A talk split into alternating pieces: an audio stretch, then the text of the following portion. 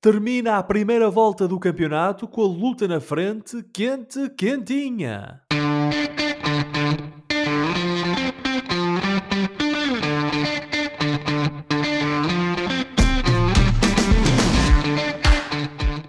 Bem-vindos a uma nova emissão dos Meninos de Ouro, programa para quem gosta de bola e que está disponível todas as terças-feiras no Spotify, Apple Podcasts, Google Podcasts e em todas as outras plataformas onde se pode ouvir e descarregar podcasts. Eu sou o Filipe Vieira e comigo estão o José Lopes e o João Pedro Oliveira e estamos novamente reunidos para uma conversa sobre futebol. Meus amigos, boa noite. João Pedro, conta-me coisas dessa tua Inglaterra amada. Oh Filipe, boa noite, boa noite Josué e aos nossos ouvintes, espero que esteja tudo bem convosco. Hum, muitas e boas notícias de terras de Sua Majestade o Rei, até custa agora, já nem estou habituado, agora Ainda é é estranho, não é? Dizer o, o rei, exato. Tivemos um fim de semana chamado do Caraças aqui em Inglaterra, uma grande jornada, um Arsenal cada vez mais candidato, a 5 pontos de City a 6 de Newcastle e Man United, com menos um jogo.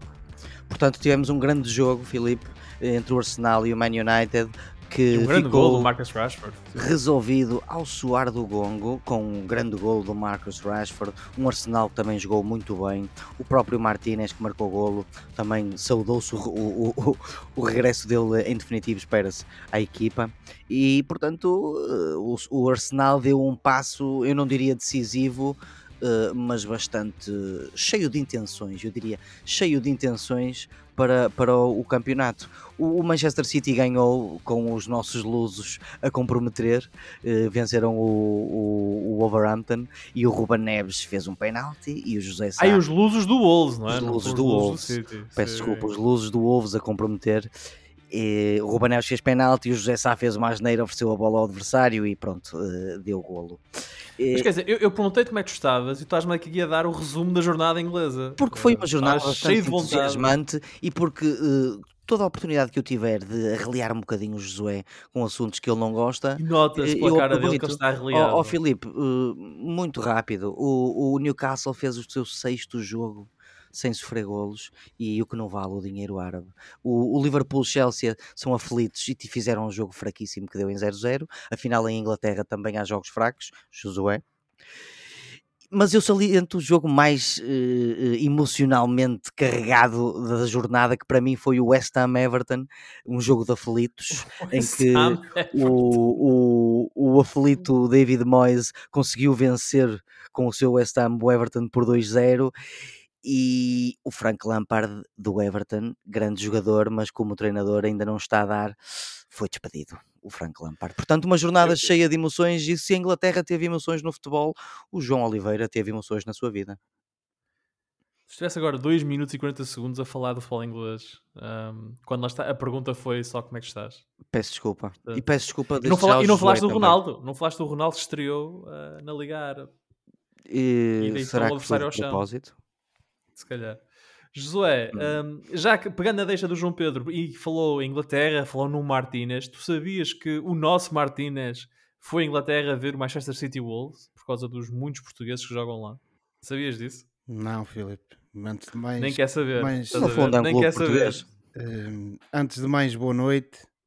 Eh, Filipe, boa noite, Oliveira. Eh, Vais pedir desculpa por isto? Não, não vou pedir desculpa por nada, porque pronto, é o Oliveira com o seu momento Premier League, o que é que vamos fazer? O homem gosta de perder Eu, eu tempo é que peço desculpa. com essas coisas. hum. Eh, mas pronto, apenas dizer que foi uma semana agradável, um fim de semana igualmente agradável.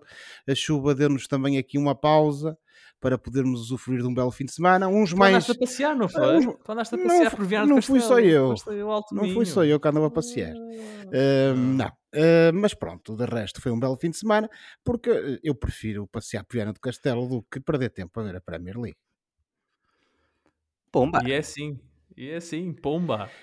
Até E porque olha, as, bo- e as é- bolas do Natário, salvo seja, uh. Salve seja. Estava a ver. as bolas do Natário são sem dúvida mais saborosas do que uh, as bolas que rolam nos campos da Premier League. Ah, uf, agora fiquei aliviado. e, se, e se o Natário quiser patrocinar os Meninos de Ouro, estamos aqui para ele, para receber. E até podemos ser pagos em bolas de Berlim, não há problema Não nenhum. há problema nenhum. Nenhum.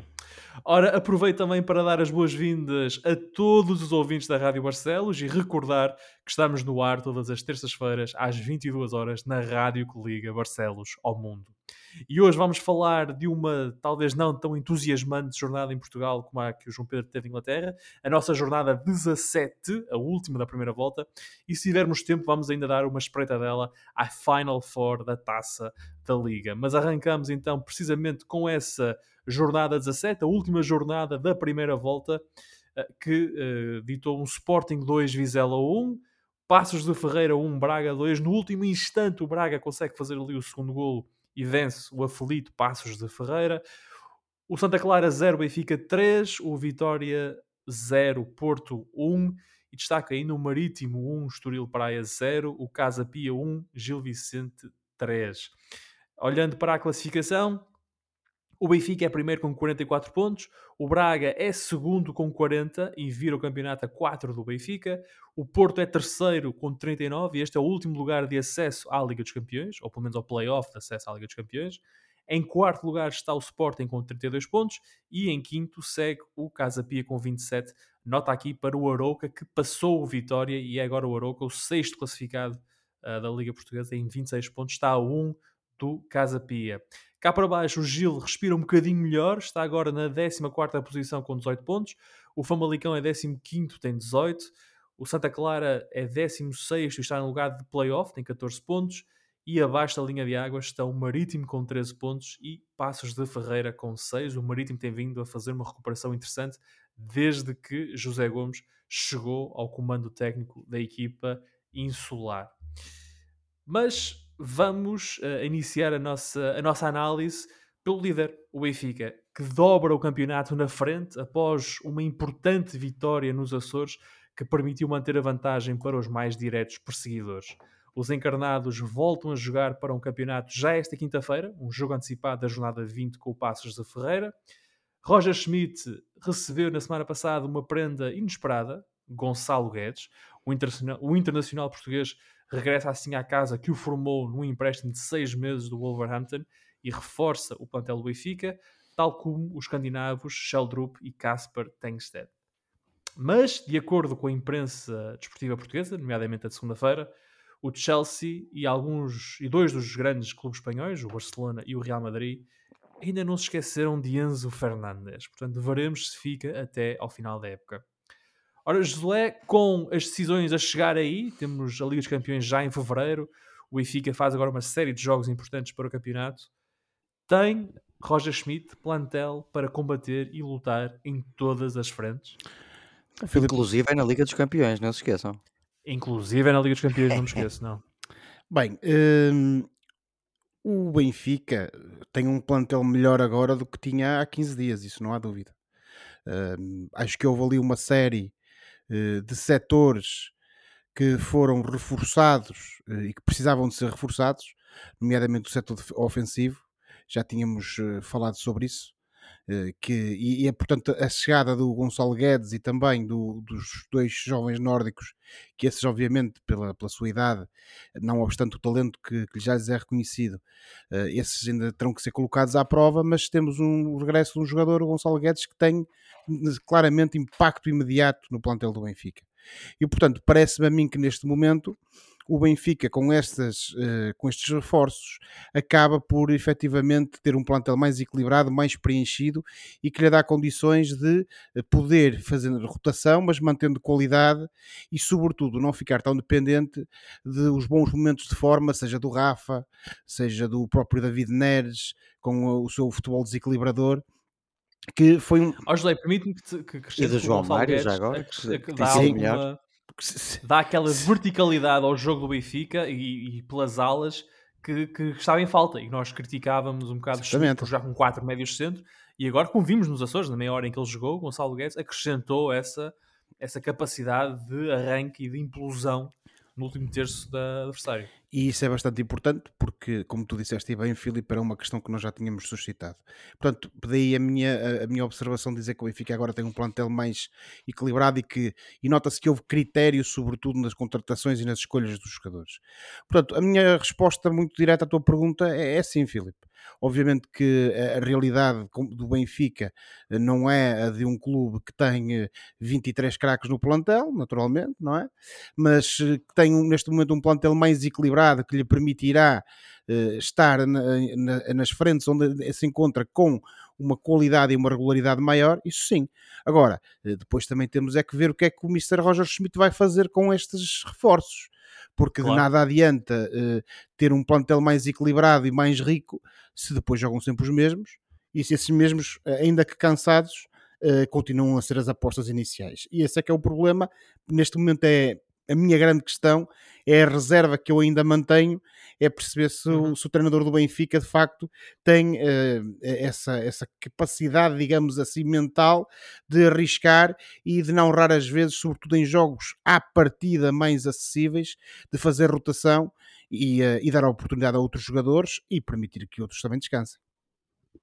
Eu, eu confesso que achei um bocado estranho no jogo com o Santa Clara, o Benfica já vencia por 3-0 Uh, por exemplo, o Gonçalo Ramos não ter sido substituído mais cedo pelo Musa para poder descansar, por exemplo, ou, ou para, para, para, dar minutos ao Musa. Isso faz-me pensar que talvez o Roger Schmidt tenha algumas dúvidas sobre eu... uh, a capacidade do croata em ocupar esse espaço. Eu penso também ali. E na, e na jornada anterior também não entrou o Musa, quando certo. até podia ter e não entrado equipa, para tentar sim. ganhar o jogo. Mas eu penso, eu penso que ali também há sempre aquele receio do. Eu, eu, uh, o futebol defensivo do Benfica, uh, de vez em quando parece que há ali uns lapsos. Uh, e, por exemplo, neste jogo contra o, o Santa Clara, o Benfica, de facto, praticamente desde a primeira quarta hora que vencia por 2-0, mas se, se, vocês recordarem, houve uma grande oportunidade para o, o, Santa Clara no minuto 68, através do Gabriel Silva, que uh, esteve muito perto, a meu ver, de relançar o encontro, marcando um golo, e em que o António Silva foi, mais uma vez, absolutamente decisivo na, na maneira como abordou esse lance, e portanto, como de vez em quando existem esses momentos de intranquilidade, se calhar, digo eu, estão-me a deitar a adivinhar, como se costuma dizer aqui na nossa terra. Uhum. Uh, se calhar é por isso e fruto desse algum receio que o Mr. Roger Schmidt também não terá feito essa rotação mais cedo, porque sentia que da maneira como o jogo estava a correr, podia haver ali a possibilidade de uma surpresa qualquer e de ele eventualmente correr atrás do prejuízo ou então pelo menos manter o Santa Clara em sentido. Digo eu, estou eu aqui a teorizar. Portanto, eh, tu, digo sim. eu, estou aqui a teorizar e parece-me a mim que são essas, essas algumas incertezas e, e, receios da parte do Mr. Roger Schmidt que depois também acabam por uh, efetivamente uh, proporcionar aquilo que eu ainda agora o, o criticava, ou pelo menos observava, que é essa relutância em fazer rotação no plantel. Uma razão pode ser o facto desta fase ainda não ser intensa, como vai ser fevereiro, por exemplo, e março, e se calhar ele está a pensar nesse tipo de alterações mais cedo ou até no próprio 11 para quando, quando o, o calendário se intensificar mais um bocado agora nas próximas semanas. Isto sou eu a, a tentar colocar-me na pele de um alemão de 50 e tal anos, mas eh, não sei. Olha, mas olha, colocando na pele desse alemão de 50 e tal anos, uh, Schmidt recebeu Já Gonçalo Guedes. O suficiente. Schmidt recebeu Gonçalo Guedes. Gonçalo Guedes deixou a tua querida Premier League para voltar a Portugal o que é que o, que é que o Benfica ganha com, com Guedes e o que é que Guedes ganha em vir para o Benfica, na tua opinião? Olha, primeiro hum, quero deixar um bocado uh, esta ideia de que eu, eu, acho isto um caso um pouco estranho.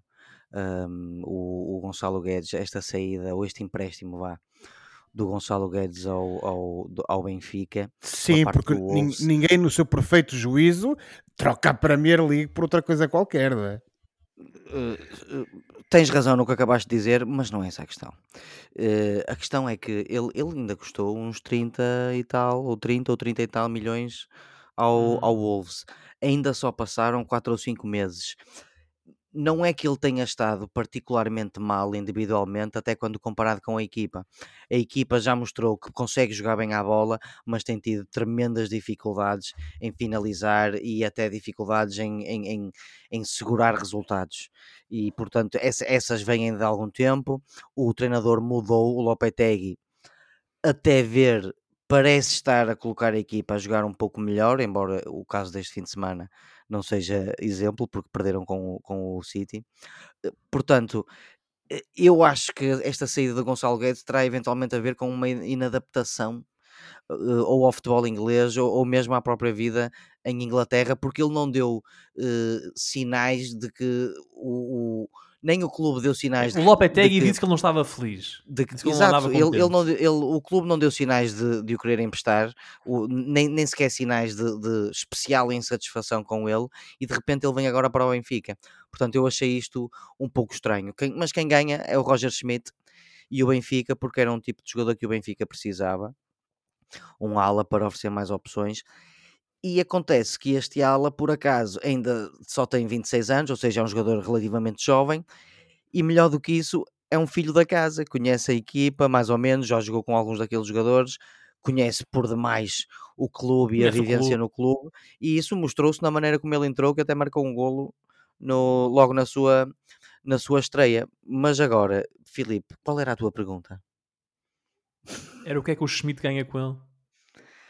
Ganha mais uma opção para as alas, ganha um jogador que não inventa muito, é um jogador bastante direto, rápido, forte no um para um, tem uma, uma maneira de estar em campo de, de não desistência, ele é bastante aguerrido, não é um Zinedine Zidane nem um Ronaldinho Gaúcho, mas é um jogador muito útil, que, eh, não só pelo tipo de jogador que é, mas também pela, por aquilo que ele pode oferecer ao plantel do, do Benfica e que faltava um bocadinho ao plantel do Benfica. Isto poderá descansar um bocadinho jogadores como o João Mário e como o Alcenes, eventualmente até não terem que ir uh, sempre para, para a ala, poderem eles também serem opções para, para o meio campo, já que eles são mais centrocampistas do que propriamente alas.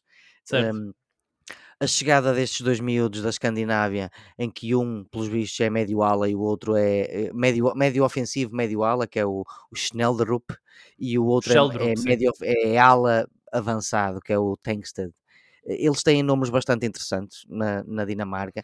A Dinamarca, que não é nenhum aterro de futebol, nem coisa que, que, que o valha. A Dinamarca tem uma escola. A Dinamarca e a Noruega têm escolas de futebol até bastante interessantes. Exato, o norueguês jogava na Dinamarca, o dinamarquês jogava na Noruega. O que é bastante engraçado. É, um, assim, não sabendo muito sobre estes jogadores, porque eu não vejo uh, a liga dinamarquesa nem a norueguesa, pensando um bocado no cômputo geral, o Benfica parece estar neste momento um pouco mais apetrechado, quanto mais não seja fisicamente, para, para o resto do campeonato. Veremos se isso faz a diferença. Quando agora intensificar em fevereiro principalmente.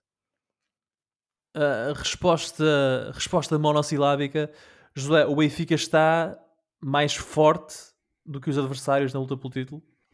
Sim, pelo menos em tese, sim. Sim. Já se disseram. Oh, Filipe, é porque era aquilo que referimos há pouco, não posso negar aquilo que disse. Só queria uma palavra. Eu, eu só queria sim, sim ou não. Mas, é, pois, mas é que eu sou advogado e agora, é difícil. É difícil ora, por profissão ora. apenas dizer uma coisa. Uh, mas pá, e para concluir, uh, muito rapidamente. É para o soundbite. Pois está bem, Filipe. E queres um soundbite? Volta atrás. Queres repete. um soundbite melhor que este, que é sim, de, em princípio. Uh, e é, é o que eu tenho que dizer. Eh, tem uma, o plantel está mais equilibrado. Agora resta saber se vamos voltar a ver o Benfica de pré-mundial, digamos assim, um, claro. uh, ou não. Mas isso só o tempo dirá. já esteve, já esteve mais esteve perto. Mais o Benfica pré-mundial já esteve, esteve mais, perto. João Pedro, o Benfica está mais forte do que a concorrência com estas contratações? Ai, com as contratações, eu com- sendo que duas delas são um pouco desconhecidas eh, de- né, a nós, colegas, é, é uma pergunta um bocado complicada. Eh, não sei. É Não sabes? Ok. Não, acho que principalmente eh, o, o Gonçalo Guedes cai que nem ginja naquela equipa. Os outros dois, vamos ver. Vamos ver então. E vamos ver Ora, se até como- fecho do mercado se há reforços em Alvalade e no Dragão. Certamente, certamente. E do Alvalade e do Dragão falamos já em seguida. Sendo Ora, que Benfica... Braga não interessa que haja. Não, Braga é mais vendedor, Oliveira. Normalmente. Hum, é, é. E normalmente aos rivais. Ora então, um, o Benfica volta à competição uh, para o campeonato em jogo antecipado da vigésima jornada na quinta-feira, em Passos de Ferreira. Uh, e depois para, volta também a jogar para o campeonato, agora para a jornada 18, na quarta-feira, dia 1 de fevereiro, em Aroca num Arouca Benfica, que será certamente um jogo um, interessante que o Benfica uh, terá necessariamente, ou muito provavelmente o Benfica um, irá jogar para ganhar, Estou aqui a ver aqui as horas, exato. É na quarta-feira às 21h15 em Aroca, Ah, uh, o jogo da jornada 18. só faltava o Ricardo Benfica- Horta nessa equipa. Ah, é verdade. Quem sabe, até pode ser que até lá Nunca se sabe, esteja, não é? não é? Pode O- ser, até lá. Veremos se o Braga deixa. Se os, teus, se os teus vizinhos vierem cá bater a cláusula do Enzo, pode ser que depois, olha, o Horta comece o mês de fevereiro no Benfica. Veremos. Hum, Veremos se o António Salvador não, não te vai mandar ah, abaixo de Braga. Hum. Ora, após a primeira volta da competição, a perseguição ao Benfica é encabeçada por Braga e Porto. Os arsenalistas venceram o seu jogo na Mata Real no último instante, enquanto os Dragões derrotaram o Vitória no sempre complicado estádio Afonso Henriques. Com 40 pontos, o Braga fecha a primeira volta com a pontuação mais alta de sempre e mostrou que consegue triunfar mesmo sem Ricardo Horta, que falhou o jogo com Passos por eh, lesão. Ainda assim, os adeptos deixaram uma tarja de contestação à SAD, onde se lia que querem deter 50 mais 1% dessa mesma SAD. Isso foi uma, uma direta eh, ao António Salvador e aos seus amigos Qatari. Ora, esta primeira volta julgo ser pacífico dizer que supera eh, as nossas expectativas para o Braga em agosto. Na próxima jornada há um Sporting Braga que permitirá tirar a limpo as dúvidas que ainda pairam sobre a equipa. João Pedro, mas dito isso, esta é uma, é uma primeira volta histórica do Sporting de Braga. A quem é que se deve dar o mérito? Ao treinador? Aos jogadores? À direção? A eles todos? Quem é que tem mais mérito nesta primeira volta histórica que o Braga faz na época 22-23? Vá, Bebe um bocadinho e agora podes falar. Bom, isso é um mérito misto, não é? Estamos a falar de um clube que cresceu muito nos últimos 20 anos, ao ponto de que às vezes fica a sensação de que o, o clube em si acaba por me interessar mais do que o, o treinador que vem, sei lá, estou a ser um bocado exagerado, mas o, o Braga conseguiu construir uma identidade de futebol positivo, de bom futebol. O clube cresceu em estruturas, cresceu em ambição. Perdão. E, portanto, isto é um bocado uh, o mérito à direção, o mérito aos jogadores, mérito a toda a gente que contribuiu para, para o crescimento do clube e, claro, por mais que nos custe, o Arthur Jorge também tem que ter algum mérito, porque no mínimo não destoou. Um, nós estamos a, a, a falar de, de, um, de um treinador que, Que está a é custar da a casa. Oliveira elogiar o Arthur Jorge. Que lhe Que está a Estava aqui a ver isso, de facto, ele está a dar as voltas que Eu ele acho, está a eu acho dar. que foi por isso que o homem até bebeu qualquer coisa antes de começar a intervenção, que era para, para ver se, É verdade, se é conseguia verdade. dizer Não, estas pá, palavras. Não, pá, não, pá. Estava aqui à procura das minhas notas, meu. Vocês também, meu. Eh, não, isto é assim: jogadores, treinador, o crescimento do clube, a filosofia de bom futebol, eh, isto e, e o final do jogo com o Pasto de Ferreira eh, foi uma prova disso. Eh, Também faz parte de um grupo forte. O Braga tem um grupo forte, unido, em que toda a gente parece estar a remar para o mesmo lado. O treinador contribui, como é óbvio, e, e, e, e sendo o homem da casa e conhecendo esta filosofia do clube, assistiu de perto ah, ao seu crescimento. Mas também não podemos descurar que o Arthur Jorge herdou uma máquina bem oleada e ainda recebeu umas prendas que, os- que o treinador anterior não recebeu. Eh, o- nomeadamente o Banza, o Victor Gomes, o Niakite, o próprio Racic que veio eh, por empréstimo, vieram engrossar um, um plantel que já no ano passado cresceu e, e bem com o, com o Carlos Carvalhal. O próprio plantel também tem jogadores em crescendo, como o Vitinha, o Abel e o André Horta, são dos jogadores que para mim, pelo menos assim que me lembro, são três jogadores que cresceram muito no- no- nos últimos tempos. Ahm, e depois também temos que eh, refletir sobre este segundo lugar e pensar que, com todo este mérito, também há um pouco de fortuna, eh, dado que o, temos este ano um Sporting enfraquecido e um Porto que demorou um, um pouco a, a engrenar. Portanto, acho que, um bocado para concluir, acho que os méritos se- distribuem-se bastante por toda a gente que Portanto, ajudou a, a crescer o, numa- o Braga numa- a crescer nos últimos anos. Numa época em que o Braga eh, dobra o campeonato com a pontuação mais alta de sempre nesta altura, portanto, o Braga nunca tinha terminado uma primeira volta com 40 pontos, tu consegues ser mais elogioso pa- para o treinador que saiu do que para o treinador que está. Pois, mas isso é uma, uma maneira bastante engenhosa que tu usas para distorcer as minhas palavras. O, o, o que eu estou a dizer. Passaste mais tempo a falar no Carvalhal do que no outros Jorge. Não, isso foi também como justificação do quanto o Braga cresceu nos últimos tempos, e, nomeadamente quando uh, comparando com uh, uh, as performances do Braga este ano. O Braga, apesar de tudo, não esqueçamos, teve derrotas copiosas que não deviam ter uh, acontecido. E não estou só a falar de Sporting, estou a falar dos Chaves e estou a falar do Casa Pia, por exemplo. Jogos que o Braga devia ter ganho. Eu estou a falar, por exemplo, de jogadores que mereciam jogar mais e não jogam e isso não, não se entende. O Hernani, por exemplo, é um jogador que não se entende como é que é titular, porque nós nunca ouvimos a jogar eh, e, e, tens um, um Álvaro de Jaló que está em muito boa forma e que de repente não é, é, fica no banco atrás do Hernani, por exemplo. O que eu estou a dizer é, não é tudo rosas. Não okay? são tudo rosas, senhor. Uh... Tens o contrário de Santa Isabel, não é? A Rainha, Santa Isabel, a Rainha Santa Isabel disse ao, ao Dom Dinis: são rosas, senhor. E no teu caso, não são tudo rosas, também tens ali uns espinhos.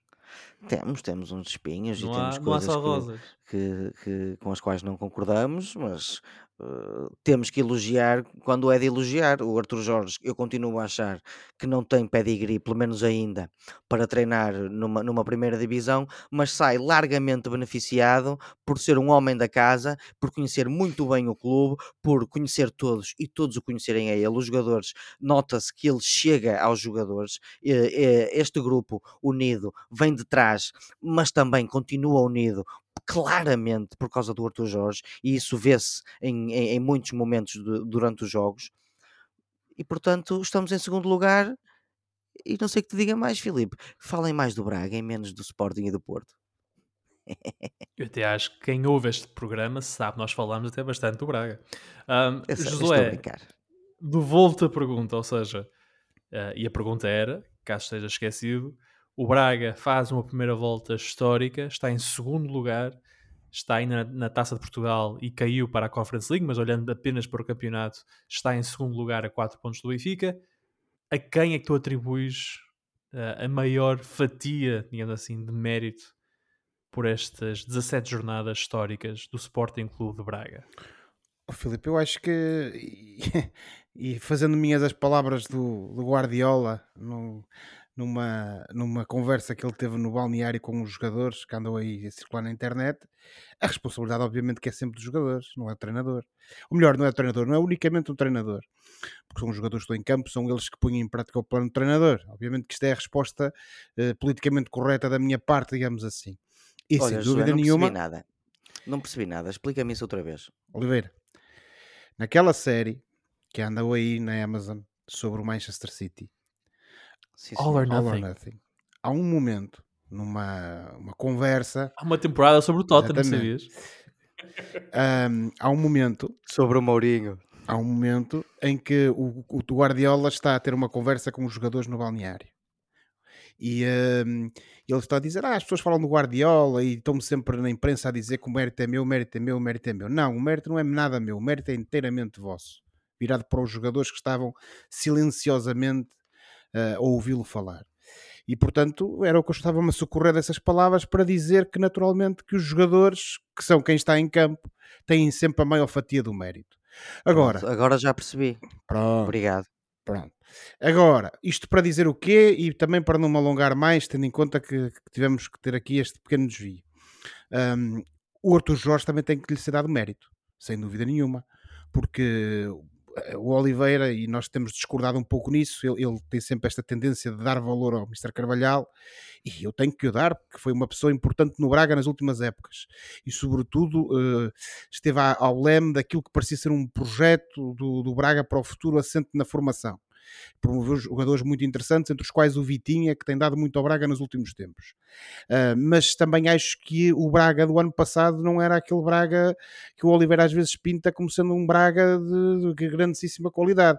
E penso que isso também tinha a ver oh. com, uh, com alguns deméritos do, do Mr. Carvalhal. Cresceu muito durante a época e Pronto, tal como eu te disse há bocado, ele, o Carvalhal, e isto não é nenhuma batalha entre Carvalhal e, e Arthur Jorge, é só porque o Carvalhal foi o treinador anterior, hum. mas o Carvalhal Carvalhal não teve os jogadores que não recebeu uh, em transferências os jogadores que o, que o Arthur Jorge recebeu. Isso é certo. é inegável, José. Eu, eu também não estou a fazer uma comparação. Estou-te a dizer é que tem que se dar mais mérito ao Arthur Jorge, a meu ver, que aquilo que tu dás.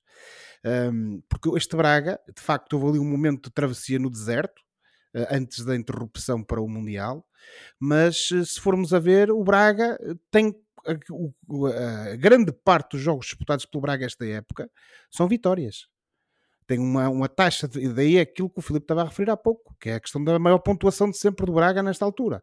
E portanto temos que dar mérito ao Arthur Jorge. E também lhe dar mérito por uma outra coisa, que é aquela exibição e aquele resultado contra o Benfica na Pedreira, aquilo tão obra também do treinador. Aquela mudança tática que ele operou para depois reverter, também são, também são é obra do treinador. Curiosamente, na, do meio campo para a frente, voltou para uma, uh, um esquema tático bastante parecido com o ano anterior. Pronto. Um, portanto, há que, dar, há que dar mérito, sem dúvida, ao Arthur Jorge, que, e penso que tem muito. E acho que este Braga, se assim continuar, e sobretudo se não tivermos saídas de vulto agora no defesa em janeiro, teremos um Braga forte para o resto da época. A terminar apenas para dizer uma coisa ao Oliveira.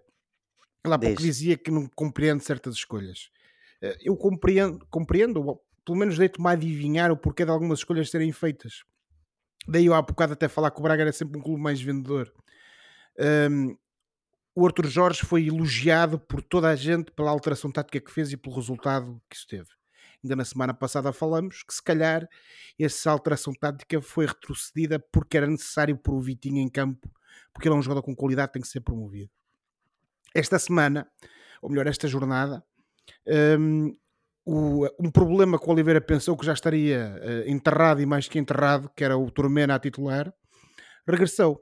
E porquê que o Turmena regressa? O Turmena regressa porque tem um clube interessado nele que é o Besiktas. E portanto ele tem que jogar, que é para mostrar serviço e eventualmente ser vendido. Isto é um exclusivo, é, Josué Lopes, não, é, são, de Não é exclusivo nenhum, sou eu a especular.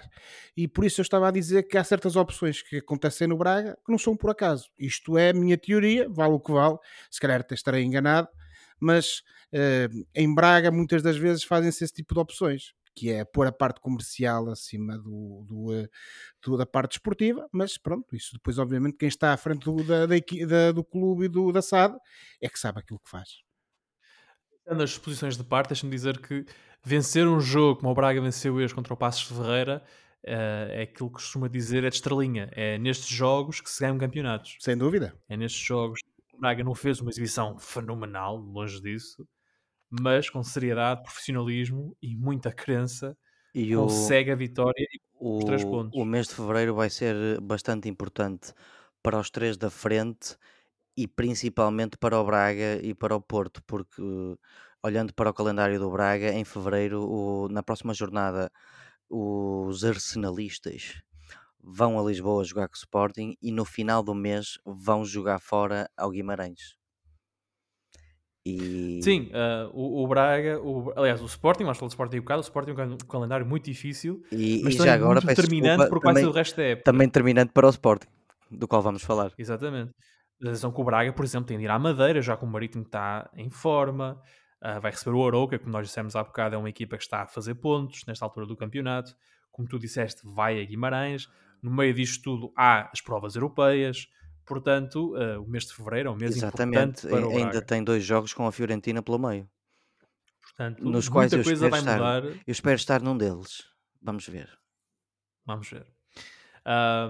Mas uh, muita coisa pode mudar será um mês importante, mas este jogo, esta vitória contra o Passos Ferreira, lá está, é daquele tipo de vitórias onde se ganham provas e se ganham campeonatos. Portanto, Ou neste caso, se... Se, se, ganham uma, eh, um lugar para qualificação para a Liga dos Campeões.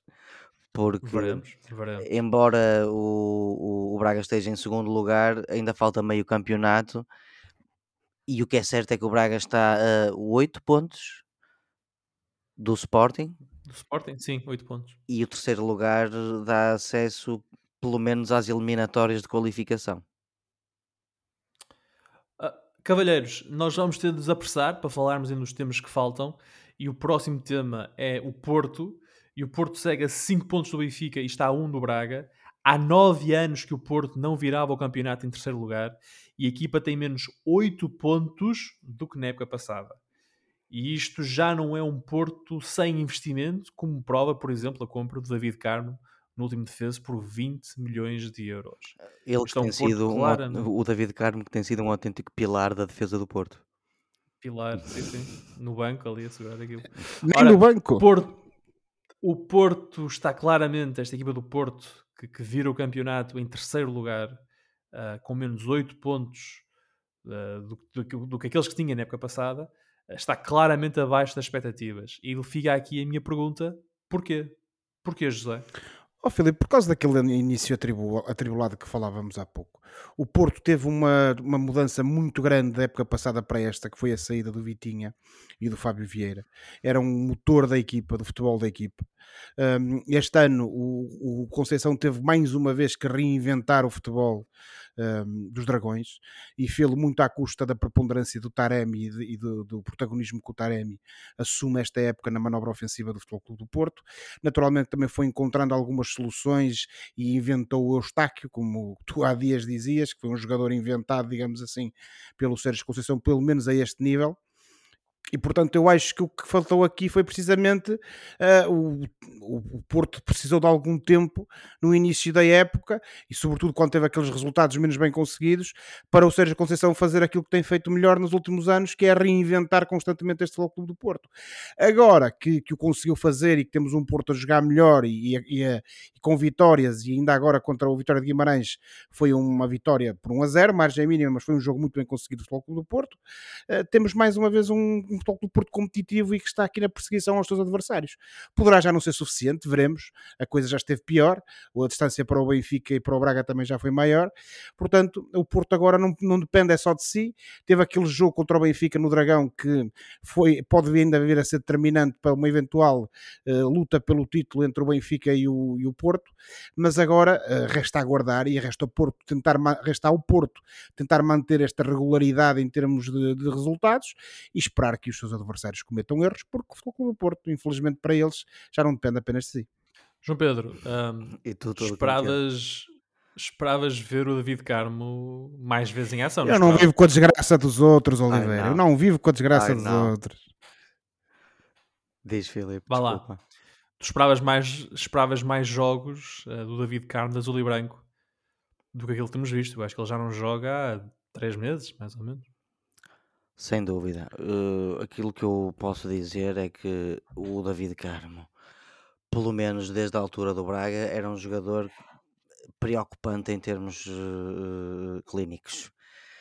Ele recuperou no Braga de uma lesão bastante duradoura e, e superou-se naqueles seis meses que fez na época passada, no final da época passada, eh, em Braga, superou-se porque ninguém, ninguém esperava que ele, que ele entrasse na equipa tão bem e que conseguisse fazer aquele número de jogos que conseguiu fazer vindo de uma lesão tão complicada. Por isso é que é, tu, é, é muito estranho que o, ele não tenha, não jogue mais desde, é assim, nós sabemos eh, o jogo onde ele deixou de jogar, que foi aquele jogo eh, contra o, o Clube Bruges. Bruges, em que ele faz aquele penalti totalmente desnecessário, num, num autêntico momento de parar o relógio, e, e desde aí não jogou mais. Eh, o Sérgio Conceição é, é um, é, um, é um treinador conhecido por ser eh, rígido, mas não é conhecido por ser teimoso até ao fim da vida, né? Normalmente o que ele faz é para o bem dos jogadores, por isso é que eu acho estranho e que ele não joga até agora e, e pergunto, será que não terá a ver também com, com questões físicas? Mas em relação ao Porto, tens razão, o, o- sobretudo o Josué tem razão, eu até me custa dizer isto, no, no- naquilo que dizem que o, o- o Porto demorou um pouco a compensar aquelas duas perdas do meio campo de dois jogadores que já estavam dois jogadores feitos, ainda por cima, dois belos jogadores de futebol e que, que obrigaram o Sérgio Conceição a, a- a puxar mais por, por aqueles que chegaram antes, a puxar por, por- por os que já lá estavam. O, o José falou no Eustáquio há bocado, o próprio Grujic também teve que hum, começar a, a dar sinal de vida, em- entre aspas. E, e, portanto o Porto demorou um, um bocado a engrenar, mas quando engrenou, engrenou, apesar de tudo. O Porto só tem duas derrotas e, e o problema foram aqueles três empates E, e uma das derrotas foi contra o Rio Ave, já agora. E, e depois o, E outra com o Benfica. aqueles três em. Mas a do Benfica pode acontecer, não é? Normalmente contra o Rio Ave não, não, não acontece para um clube como o Porto. E depois, e aqueles depois também três empates, porque de resto o Porto perdeu com o Benfica com 10 jogadores a partir dos 27 minutos, ou seja, inferioridade numérica, num jogo em que pelo menos a sensação que eu tive nos, nos primeiros, na primeira meia hora é que o jogo podia ter ido para qualquer lado e que o Porto até entrou melhor do que eu pensava. Não podemos esquecer que o Porto passou com bastante nível, exibindo-se a grande nível e com bastante brilhantismo uh, à fase seguinte ao playoff da Liga dos Campeões, em primeiro lugar. Portanto, também podemos um bocado pensar que não foi só um Porto um bocadinho abaixo das expectativas, mas também um Benfica bastante acima das expectativas. Se calhar o Benfica, com a Hum. pontuação que tinha na época passada, o Porto neste momento estava em segundo lugar, ali a um ponto do primeiro, onde estaria o Braga já agora. Eh, portanto, o Josué tem um bocado de razão quando diz que foi o atraso da máquina começar a engrenar que, que, que Mas já começou a engrenar as a coisas. máquina? Eu acho que começou, vocês não acham? Portanto, O empate contra o temos Casa máquina- Pia tem que ser um pouco perdoado porque é uma equipa que tem jogado bastante bem e o Casa Pia não tirou pontos só ao Porto esta época, em termos de, de jogador de clubes de, de lugares cimeiros. Portanto, eh, se pensarmos bem, o Porto, desde um pouco antes do Mundial e desde depois dessa pausa do Mundial, tem estado bastante bem e cada vez melhor. Parece-me a mim, E colegas. cada vez melhor. Sim, senhor. Ah, o David Carmo, recorde-se, ah, ou diga-se, fez neste, até este momento 14 jogos pelo, pelo Porto esta época, custou 20 milhões de euros. Portanto, até agora ah, Ainda está a mais de um milhão por jogo. está a mais de 1 milhão por jogo. Ah, eu julgo que o último jogo que ele faz pelo Porto é contra o Santa Clara. Ah, penso que é isso. Ok. Para o campeonato. 11 jornada, sim. Um jogo que o Porto empata a uma bola. Ah, eu penso que é o último jogo que ele faz. Pelo menos no campeonato. ah, pelo, pelo, pelo Pronto, Porto. então eu estava enganado. Portanto, já há muito tempo que ele não joga. Ora, hum, mas se estivermos a falar de desilusão da primeira volta, não há como não falar no Sporting. Os Leões estão a 12 pontos do Benfica e a 7 do Porto, no último lugar de acesso à Champions. E as próximas duas jornadas caseiras do Sporting são com Braga e Porto. E mesmo assim o Sporting não tem estado muito ativo no mercado, tendo apenas contratado o médio tão longo. Mas o grande receio está na eventual saída de Porro, talvez o melhor, talvez o jogador em melhor forma na equipa e que é cobiçado em Inglaterra. De acordo com a imprensa nacional, o Sporting estará também receptivo a propostas por Rochinhas, Gaio e Jovan. Ruben Amorim vive a sua primeira época, uh, vá lá, negativa. Ainda assim, pode conquistar um troféu. O Sporting está na Final Four da Taça da Liga, está ainda na Liga Europa. É, pode ser. Josué, muito rapidamente, cheira-te a final de ciclo em Alvalade ou está Ruben Amorim a construir o seu Sporting 2.0? Oh, Filipe, eu, final de ciclo, acho que não. E mesmo que o Sporting acabe em quarto lugar, eh, tendo em conta que estamos a falar de um treinador campeão e que devolveu o Sporting a- aos títulos e às boas exibições, apenas só se houver aqui bastante inconsciência, a meu ver, da parte da administração da SAD, é que haverá eh, é uma decisão que, nesse sentido. Até porque, e isso temos que ter perfeita noção, ehm, e temos vindo a dizer isso ao longo do tempo, eh, o Ruben Amorim tem tido cu- sucessivamente plantéis piores um, época após época. E esse, a meu ver, tem sido um dos problemas uh, deste Sporting e uma das razões para que este Sporting esteja na situação em que está. Um, e e, uh, o Sporting, de facto, parece estar vendedor, uh, fruto de, de muitas razões, mas sobretudo porque é uma equipa que precisa constantemente de injeções de capital para fazer face àquilo que são compromissos de outros tempos. Um, mas eu, como parece a mim também, e, e sem me querer me alongar muito neste ponto, é que o Sporting, com exceção de, um ou de, de alguns jogadores contratados praticamente no início do consulado Ruben Amorim, uh, desde aí em diante tem faltado critério nas contratações. Por exemplo, tivemos dois jogadores contratados neste último defesa, o Sotiris e o Sanjuste, sendo que o Sanjuste parece-me a mim que tem qualidade, mas fisicamente tem ali um problema. Ele está constantemente lesionado. Raramente consegue jogar dois jogos seguidos. Uh, e depois temos um Sotiris que supostamente era o vinha uh, substituir o, o Mateus, uh, custou 8 milhões ou 6 milhões ou lá o que foi, e por isso simplesmente não joga. Quer dizer, então, então onde é que está o critério na contratação desse jogador? Supostamente, segundo o Ruben Amorim, o Sporting tem que ser criterioso porque não tem muito dinheiro para gastar. E depois dá 8 milhões ou lá o que for para um jogador que nunca é opção. E portanto, parece-me que esse aí é que está o problema do Sporting. Um, o Ruben Amorim já explicou que para ele a solução é ir a, a, a Alcochete, à mina do Sporting, tentar recrutar. Veremos o que é que acontece, veremos se efetivamente ele consegue transformar esses jogadores jovens em, eh, em, eh, em soluções imediatas para aquilo que são os problemas que o Sporting tem. Agora, parece-me a mim que isso é muito difícil e é pouco provável.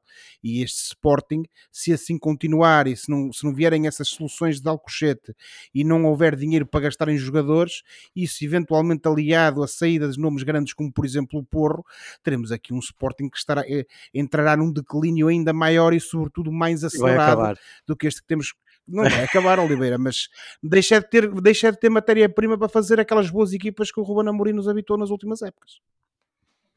Estás de acordo, João Pedro? Isto é mais uh, o Ruben Amorim a reconstruir a equipa do que propriamente o fim do ciclo dele no Sporting. Parece-me que sim, a menos que haja alguma coisa que esteja a acontecer nos bastidores que nós não saibamos. O Josué tem razão, não, não, ninguém ia ganhar nada com uma mudança de, de treinador, nem agora, nem no, no final da época. Nós não, não podemos esquecer, e tu disseste há bocado no início, este é o primeiro ano mau do Ruben Amorim. Todos os treinadores têm na sua carreira um ano mau o, o mais incrível é esse ano mau ainda não ter chegado, não é? Porque até agora tem sido um ciclo de rosas a, a, a vida de treinador do, do Rubén Amorim, porque senão, vejamos, em Braga chegou e em meia época ganhou um título e acabou qualificado para as, para as competições europeias. Foi para o Sporting no primeiro ano. Não acabou porque ele ainda nessa época foi para o Sporting. Eh, ele, Perdão. É o Arthur Jorge que acaba essa época. Sim, ele saiu mais cedo, peço desculpa no primeiro ano completo no Sporting, ganhou o campeonato e a taça da Liga. No segundo ano, ficou em segundo lugar, ganhou um título, que foi a taça da Liga, e foi à fase, passou à fase de eliminar da Liga dos Campeões. E, só ganhou no a Supertaça ao Braga. Desculpa? Ganhou a Supertaça ao Braga. E ainda ganhou a Supertaça ao Braga. No terceiro ano, finalmente, temos um ano, um ano negativo do, do Ruben Amorim. Isto acontece com todos os treinadores. O Sporting é um clube com particularidades e necessidades especiais e, e como o José já referiu, uh, uh, o Sporting está, integrou jogadores novos, perdeu jogadores muito importantes e, portanto, os, os, os adeptos têm que apoiar, porque não me parece que haja uma alternativa, pelo menos neste momento, melhor do que o, o Amorim, que merece pelo menos mais um ano de confiança. O Sporting está na Final Four da Taça da Liga para o campeonato. Volta a jogar na quarta-feira, dia 1 de fevereiro, às 21h15, à mesma hora do Aroca Benfica. Mas nesse dia o Sporting recebe o Braga. Aliás, essa é uma quarta-feira gorda, porque temos o Marítimo Porto às 19 horas e depois um Sporting Braga às 21h15 e um Aroca Benfica também às 21h15. Portanto, o Sporting que as duas próximas jornadas em casa são contra, já disse, Braga e Porto. Um, o Braga na 18 jornada e depois o Porto visita o, o Alvalade na 20 jornada. Portanto, não, visita Alvalade. Sabe que ias dizer o, o Dragão. Dragão. Não, o Dragão visita Alvalade. Um, Agora vamos terminar este nosso rescaldo às prestações das equipas na primeira volta. Espero eu muito rapidamente falando no Gil Vicente, já que em, Barcelos respira-se muito melhor por estes dias. O Gil subiu ao 14 lugar e já está a 4 pontos do Santa Clara, que se encontra no 16 posto e posição de playoff. Na jornada 17, o Gil Vicente visitou a sensação do campeonato, o Casa Pia, e derrotou os Gansos por 3-1, com mais dois golos de Fran Navarro. A Brisa de Valência segue no segundo posto dos melhores marcadores, a um gol do líder Gonçalo Ramos. Foi uma primeira volta complicada para o Gil, que andou pela Europa e pelos lugares de descida. Mas a chegada de Daniel Souza para o lugar de Ivo Vieira parece ter revitalizado a equipa. Josué, esta minha leitura bate certo com a tua? Oh, Filipe, assino já por baixo. Pronto, está Eh, feito. Porque de facto foi aquilo que aconteceu. Só apenas dar aqui uma, uma ou duas notas que me parecem a mim que ser de o fazer. A primeira nota é que de facto o Daniel Souza veio transfigurar completamente esta equipa. Eh, naturalmente, como nós já tínhamos dito, há aqui, parece a mim, alguns erros de casting na construção do plantel, mas no geral, como eu sempre fui dizendo, o Gil Vicente tinha um plantel que lhe permitia fazer melhor do que aquilo que estava a fazer e portanto há que dar o elogio a este treinador que ele tem tirado sem dúvida muito potencial que existia ah, nestes jogadores ah, e portanto este Gil Vicente ah, teve na contratação deste novo técnico aqui provavelmente o ponto de viragem. E sobretudo, e aqui concluo com isto Filipe, também um pouco ligado com o treinador, mas tem que se lhe dizer mais importante do que esta vitória categórica do Gil Vicente que para mim foi uma vitória categórica do Gil Vicente na, na, na, diante do. Casa Pia. Hum, Parece-me a mim que, eh, além desses três pontos, e sobretudo ficou a ideia de que este Gil Vicente tem uma ideia daquilo que quer ser para o futuro, em termos futebolísticos. Nota-se que há ali processos que não existiam, há ali ideias de jogo, fios condutores de jogo, e portanto é uma equipa que está em crescendo. E eu parece-me a mim que o Gil Vicente, se continuar assim, poderá fazer uma segunda volta bem mais tranquila e pelo menos manter-se onde está ou então subir mais um ou outro lugar. Veremos assim, se assim continua, veremos também se virá algum, mais algum reforço para além do avançado Marlon em, e do, do lateral do, do, do Vitor Car... não, eh, agora esquece-me o nome do homem em, que, que estava emprestado pelo Braga o ano da época passada é que agora pá, deu-me aqui uma branca, O Zé estou-me a Carlos? esquecer do nome do homem o Zé Carlos, exatamente O- Ah, O Eh, regresso? Exatamente, o regresso depois daquela passagem dele pelo Ibiza, que ninguém percebeu bem, mas pronto, está de volta ao Gil Vicente. Ele é um bom jogador, já o tinha mostrado na época passada e também vem por suprir uma falha que o Gil Vicente claramente tinha. Portanto, plantel reforçado, bom treinador encontrado. eh, Desculpem agora esta brincadeirazinha, mas parece-me a mim que temos um Gil Vicente que se encontrou a si próprio e que estará eh, em com outras condições para fazer uma segunda volta bem mais tranquila e fugir definitivamente aos lugares de promoção.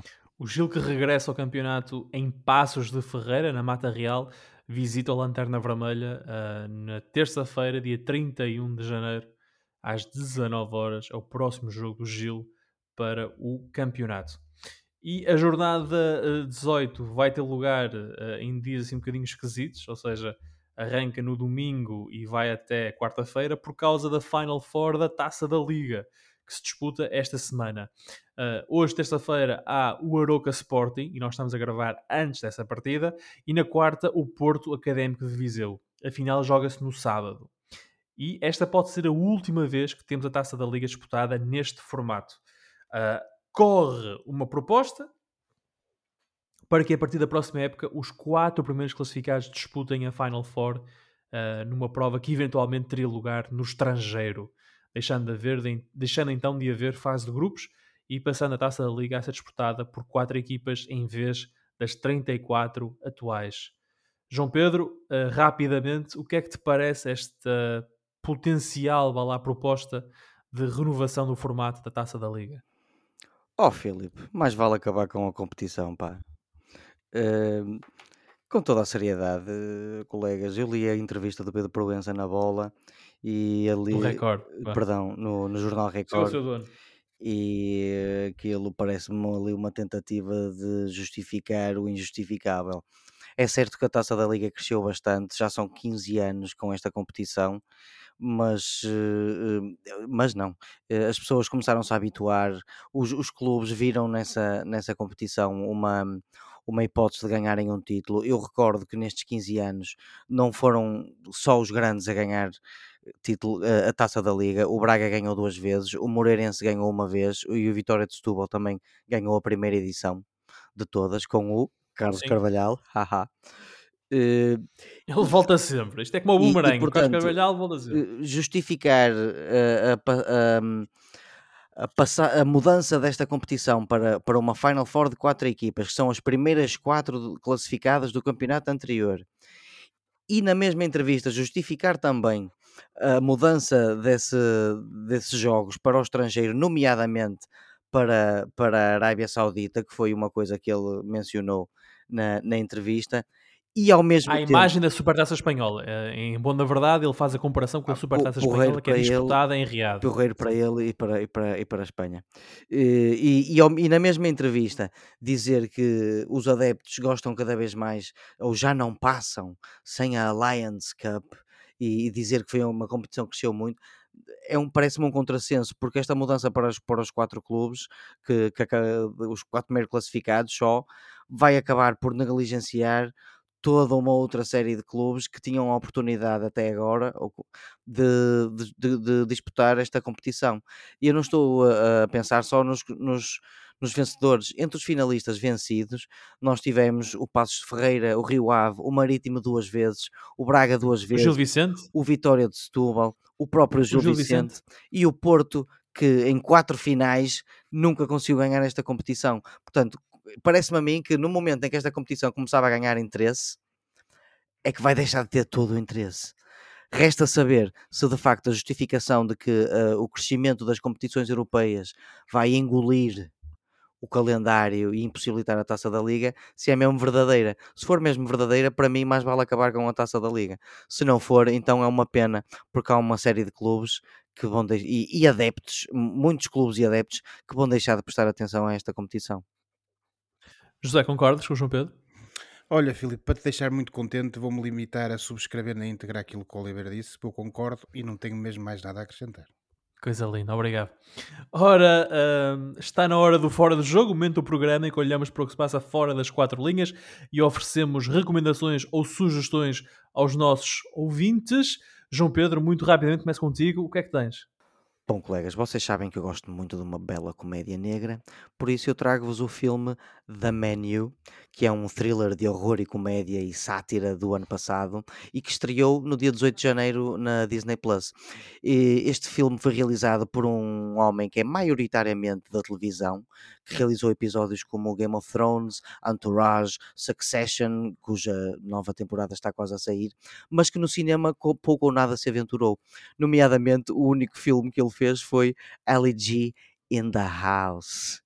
Fez também outro filme chamado The Big White, mas esse não, não teve grande repercussão.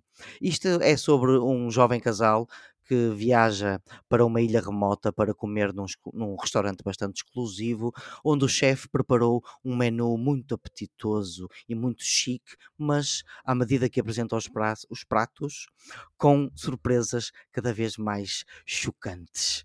Isto é uma bela sátira que está disponível na Disney Plus, que tem eh, grandes atores, ou pelo menos um grande ator, que é o Ralph Fiennes, e o John Leguizamo, que eu gosto muito do John Leguizamo, mas também tem dois jovens atores, como a Anya Taylor-Joy e o Nicholas Holt, eh, que, cujos filmes eu não vos vou agora eh, maçar, mas que são bons atores. Portanto, eu recomendo The Menu, está na Disney Plus.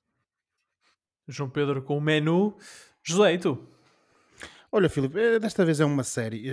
Uma série que estreou na Netflix em agosto passado, penso eu, mas que eu só agora descobri. A série chama-se Cleo, é uma Hum. série alemã de suspense eh, que gira em torno de uma assassina da Stasi, que era a polícia política da República Democrática Alemã, ou seja, a Alemanha Oriental, comunista, hum, eh, de nome Cleo Straub, que foi presa eh, depois de completar uma missão crucial para o seu país e que é libertada após a queda do Muro de Berlim. Eh, depois dessa libertação, eh, e acontece uma série de peripécias que eu não vou contar, eh, ela decide vingar-se todos aqueles que desempenharam um papel naquilo que foi a sua estadia, precisamente na prisão, e tentar, sobretudo, perceber o porquê de ter sido presa. Um, a, piada, no fundo, para além dos personagens e da própria história, que às vezes tem contornos de surrealismo, está, em, sobretudo, parece-me a mim, na- no contexto. Eh, Está situa- situado no final dos anos 80, início dos anos 90, portanto, a queda do muro de Berlim, e permite-nos aqui ter uma, uma, uma, uma janela, precisamente para a sociedade alemã da altura, para aquele turbulento clima político logo a seguir eh, à queda do muro de Berlim, e vermos esse, esse, esse clima, essa situação surreal que normalmente sucede a seguir a revoluções ou a grandes mudanças eh, políticas, como foi o caso, através precisamente desta personagem Cleo e, e que, portanto, permite-nos aqui ter uma, uma melhor ideia daquilo que foi a sociedade naquela altura. A trama não deixa de ser um clássico, Uh, nomeadamente a, a, personagem injustiçada que depois se regressa para vingar, mas o certo é que a série tem interesse, tem boas interpretações, tem histórias bastante engraçadas e, portanto, eu uh, fico, deixo aqui esta minha recomendação. Está disponível na Netflix, é um original da, da plataforma Cleo. Muito bem. Ora, eu esta semana tenho uma recomendação um bocadinho diferente. Ora, como os nossos, portanto, os nossos seguidores das redes sociais perceberam, eh, eu andei pela Madeira este fim de semana e para lá de querer recomendar uma e sugerir a todos uma visita à maravilhosa e muito bonita Ilha da Madeira, um, eu fiquei encantado com, com tudo aquilo que vi e desde já um agradecimento a todos os madeirenses pela sua hospitalidade, se tivermos aqui alguns a ouvir o programa, um, desde o Funchal, a São Vicente, a Ponte Muniz, a Ponta do Sol, ou seja, linda, ilha maravilhosa. Mas, uh, mas gostaste foi a, da pinga, não foi? Adorei Câmara uh, de Lobos e em Câmara de Lobos, a Ponta do Sol também é muito bonito, mas adorei Câmara de Lobos e em Câmara de Lobos bebi uh, uma bebida da Madeira que eu não conhecia, que se chama Nikita. Eu sabia. E, e é uma homenagem a uma música do Elton John, a pessoa que criou a bebida. Explicaram isto uh, nos anos 80. Gostava do Elton John, gostava da música Nikita do Elton John e, portanto, deu o nome de Nikita à bebida que inventou, que leva uh, sumo de ananás, gelado e cerveja. É uma delícia. E portanto, eu recomendo a todos uma visita à Ilha da Madeira e, estando na Madeira, bebam uma Nikita, porque é tão bom. A sério. Para quem gosta de bebidas uh, alcoólicas ligeiramente frutificadas, como é o meu caso, um, é, uma, é uma delícia. É uma delícia. Muito bem. E, este, olhar, e, é um e a estátua do Cristiano? É isso que eu ia perguntar. Não falaste do aeroporto Cristiano Ronaldo, nem no Museu Cristiano Ronaldo. Estátua... Não, houve fotos, não houve fotos dentro da estátua do Cristiano é, Ronaldo. É, dentro do busto, no aeroporto. É Embora eu gostei é muito uh, da história da Nikita e se calhar uh, suplantaria qualquer história sobre o Ronaldo neste momento. Sobre o Ronaldo. Embora no sítio onde eu vi a Nikita uh, havia mais pósteres e, e fotos do Ronaldo do que no Museu do Ronaldo. Uh, de ah, facto, ah, então era um, era um, de facto era um crente, o, o senhor do bar. O Cristiano é, é, uma, é uma personagem incontornável da Ilha da Madeira. Uh, e tem um museu, o museu dele, o hotel deles estão mesmo em frente ao mar. Portanto, em Bela, muito bem localizados. E a estátua, e a estátua uh, avantajada, digamos assim, que também está eh, exposta de forma proeminente. É lá, avantajada e exposta de forma proeminente. Caramba. Exatamente. Ah. Oliveira, isto é um programa de família, Oliveira. Ora então, por hoje ficamos por aqui. Para a próxima semana cá estaremos para mais uma conversa sobre futebol e outras coisas. Não se esqueçam que podem subscrever o canal dos Meninos de Ouro, disponível em todas as plataformas onde se pode ouvir ou descarregar podcasts. Isto para serem notificados de cada vez que publicarmos uma nova emissão. E quando subscreverem, podem também avaliar o programa com 5 estrelas. Podem também entrar em contato connosco enviando um e-mail para os meninos de ouro podcast@gmail.com e seguir-nos no Facebook e no Twitter. Ora, boa semana, bons jogos, tchau. Tchau, boa semana. Tchau, boa semana.